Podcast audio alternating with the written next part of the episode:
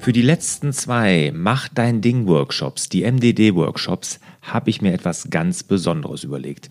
Neben dem, dass du dein eigenes Navi fürs Leben gemeinsam mit mir erstellst, gibt es jetzt die Möglichkeit, direkt noch Mitglied in meiner Online Selbstmanagement Akademie zu werden und es gibt auch die Möglichkeit, ein persönliches Skype-Coaching mit mir damit zu buchen.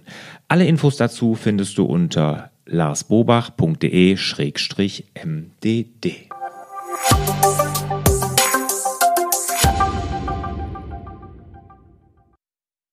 Herzlich willkommen zum Podcast Selbstmanagement Digital. Wir geben Orientierung im digitalen Dschungel, sodass wieder mehr Zeit für die wirklich wichtigen Dinge im Leben bleibt. Mein Name ist Wolfgang Schüttler und mir gegenüber sitzt der liebe Lars. Hallo Lars. Hallo Wolfgang. Ja, wir haben heute wieder ganz viele Frag Lars Folgen für euch im Angebot und äh, wir haben ja gesagt, wir fangen jetzt immer mit einer äh, Feedback-Runde an und äh, das machen wir natürlich auch heute, denn ihr schreibt uns fleißig Feedback an den verschiedensten Stellen. Einmal per E-Mail, manchmal auch in ähm, iTunes, so heißt es. Ja, genau. genau.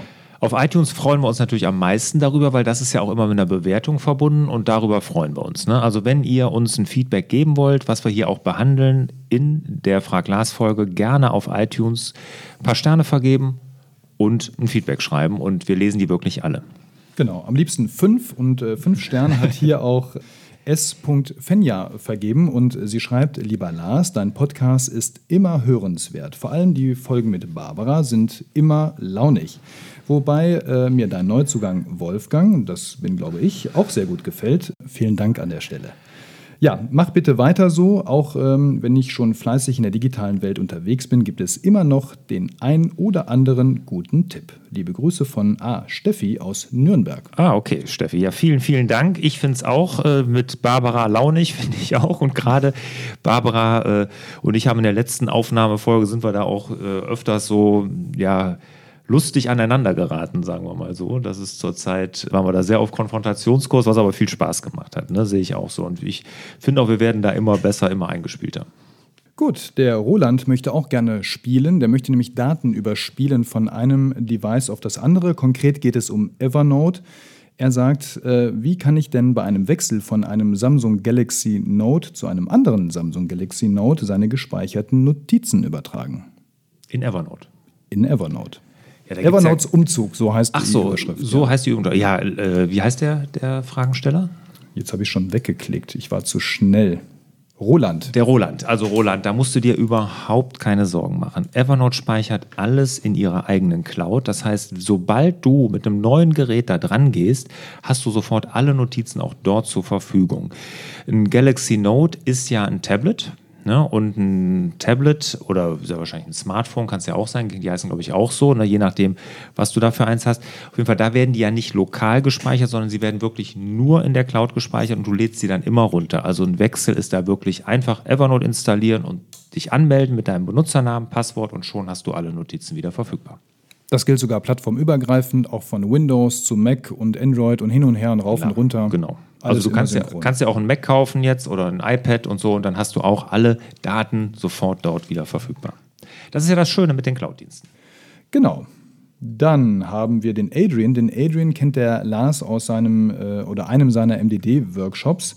Und der Adrian, lieber Lars, der möchte noch gerne etwas von dir wissen, nämlich ob du einen schönen Tipp hast für ein Buch über Minimalismus. Ja, Adrian, habe ich natürlich, weil ich beschäftige mich auch sehr mit dem Thema. Also erstmal nicht nur ein Buch, sondern auch mal ein Film. Minimalism heißt der. Und da gibt es auch ein passendes Buch zu, und zwar von einem Amerikaner, Ryan Nicodemus heißt er, oder Nicodemus. Das ist so als Start, finde ich das ganz gut. Das Buch ist in der Übersetzung, glaube ich, hat ein bisschen gelitten. Ich habe es mir auch auf Deutsch mal durchgelesen. So auf Englisch fand ich es wirklich gut und der Film ist wirklich auch sehr inspirierend, weil da sieht man mal, was es wirklich für Leute gibt, die so in so Tiny Houses leben und so. Also da habe ich noch einen weiten Weg vor mir, wenn ich das machen will. Und ganz aktuell, und da werden wir auch demnächst mal eine Podcast-Folge mit Barbara zu machen, lese ich das Buch, oder besser gesagt, ich höre es, Digital Minimalism von Carl Newport, also digitaler Minimalismus. Und Carl Newport ist ein super Autor, der hat ja auch dieses Buch Deep Work geschrieben. Ne? Also dieses tiefe Versinken in der Arbeit. Und sein neuestes Buch ist Digitaler Minimalismus, also Digital Minimalism. Und das ist wirklich, jetzt ich habe angefangen und muss sagen, richtig inspirierend, aber da werde ich auch extra noch eine Podcast-Folge zum digitalen Minimalismus machen. Super. Aber wir werden die, die Sachen hier natürlich, die Bücher verlinken hier in dem Artikel und in den Show Notes. Der Stefan hat jetzt äh, GoodNotes 5 im Einsatz und äh, das hat er deswegen gemacht, weil er auf der Baustelle äh, viel zeichnet und auch seine Vorlagen mit seinem Logo benutzen kann und so, alles super. Mhm. Da er in der Firma und im Büro Windows nutzt, wollte er nachfragen, ob GoodNotes 5 nicht auch ein automatisches Backup in die Dropbox äh, unterstützt für seine PDFs. GoodNotes 4 konnte das ja, bei 5 findet er das eben nicht. Kannst du da schon weiterhelfen, Lars? Ja gut, das war ja der große Aufreger, dass diese Funktion rausgenommen wurde aus 4 zu 5 und da hat GoodNotes ja angekündigt, es wird kommen, das hat bei denen auch wohl hohe Priorität. Wie hoch die jetzt ist, keine Ahnung, es sollte ja längst schon da sein. Ich weiß gar nicht, wie lange ist das her, dass GoodNotes 5 jetzt rausgekommen ist? Zwei Monate? Nein, nee, länger. länger. Februar war das, ja. ne? Im Februar, genau. Also über drei Monate schon. Ja, es sollte so schnell wie möglich kommen. Anscheinend tun sie sich noch ein bisschen schwer. Aber es ist in der Pipeline, 100 Pro. Ja, nach den anfänglichen Updates, die rauskamen, wird es jetzt irgendwie seltener. Ne? Es mhm. kommt noch, aber es wird seltener. Ja gut, jetzt haben sie diese Gesten-Geschichte ja vorgestellt. Gibt es auch ein Video zu, habe ich mal gezeigt, wie das funktioniert. Schön, aber ist auch nicht umhauend. Ne? aber wie gesagt, mit dem automatischen Backup, das sollte längst kommen, dass du nämlich genau das machen kannst, was du beschrieben hast. Aber zurzeit gibt es das noch nicht. Ein bisschen Geduld noch. Der Lars fährt ja auch Auto, ist zwar auch bekennender Bahnfahrer, ähm, aber fährt er doch gelegentlich Auto wenn es regnet. Genau, wenn ich nicht Fahrrad fahren kann, ja. Und ah, ja, wenn es zu weit weg ist.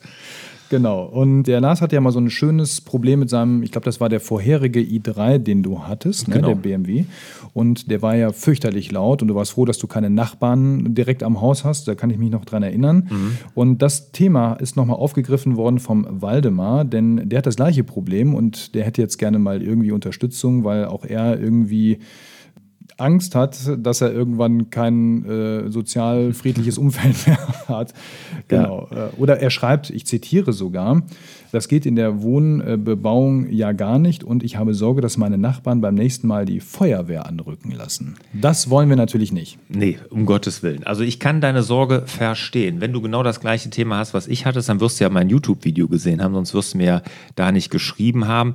Und es ist ja so gewesen, dass mein erster BMW i3, ich habe jetzt einen, den Nachfolger ja, beim Laden unregelmäßig einfach mal alle Lüfter angeschaltet. Und das hat sich wirklich so angehört, als würde er gleich abheben, ne? wie so ein startendes Hovercraft. Ne? Und da hat BMW sich bei mir auch gesperrt. Ich habe dann dieses Video gemacht und zack, wurden die geschmeidig. Ne? Dann haben die sich gekümmert und ich habe eine komplett neue Lüfter Anlage gekriegt. Ne? Also das haben sie mir dann wirklich, da ist extra einer aus München hier hochgekommen ins Rheinland, hat sich das angeguckt, hat gesagt, ja, hm, komisch.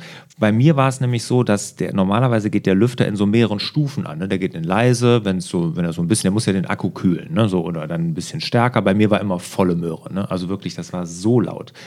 Und da musst du einfach ein bisschen hartnäckig sein und vielleicht denen mal mein Video schicken und kannst ja sagen, ich habe eine komplett neue Lüfteranlage für meinen i3 bekommen. Genau, weil er schreibt noch dazu, dass äh, bei der letzten Inspektion die BMW-Werkstatt sich da völlig ahnungslos äh, gestellt hat, ähm, was ja auch sein kann. Vielleicht wissen die das gar nicht. Mhm. Wäre ja möglich, aber ich glaube, der Tipp mit deinem Video. Ja, schick das einfach mal. Und ich habe aufgrund dessen wirklich aufgrund des Videos ja eine komplett neue Lüfteranlage bekommen. Oder du machst auch ein Video. Hast du schon einen Blog, lieber Waldemar? Wenn nicht, ist das vielleicht der Auslöser. Ja, oder zumindest einen YouTube-Kanal. Ne? Ja, genau. So, das war schon wieder für heute, Lars.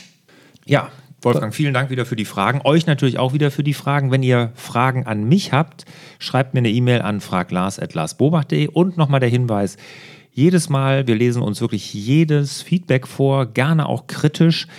Ne, was lesen wir uns alles durch, das nehmen wir uns auch alles an und äh, schreibt uns da gerne auf iTunes eine Rezension mit ein paar Sternen. Da würden wir uns sehr freuen.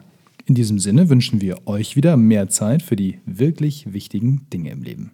Ciao. Tschüss.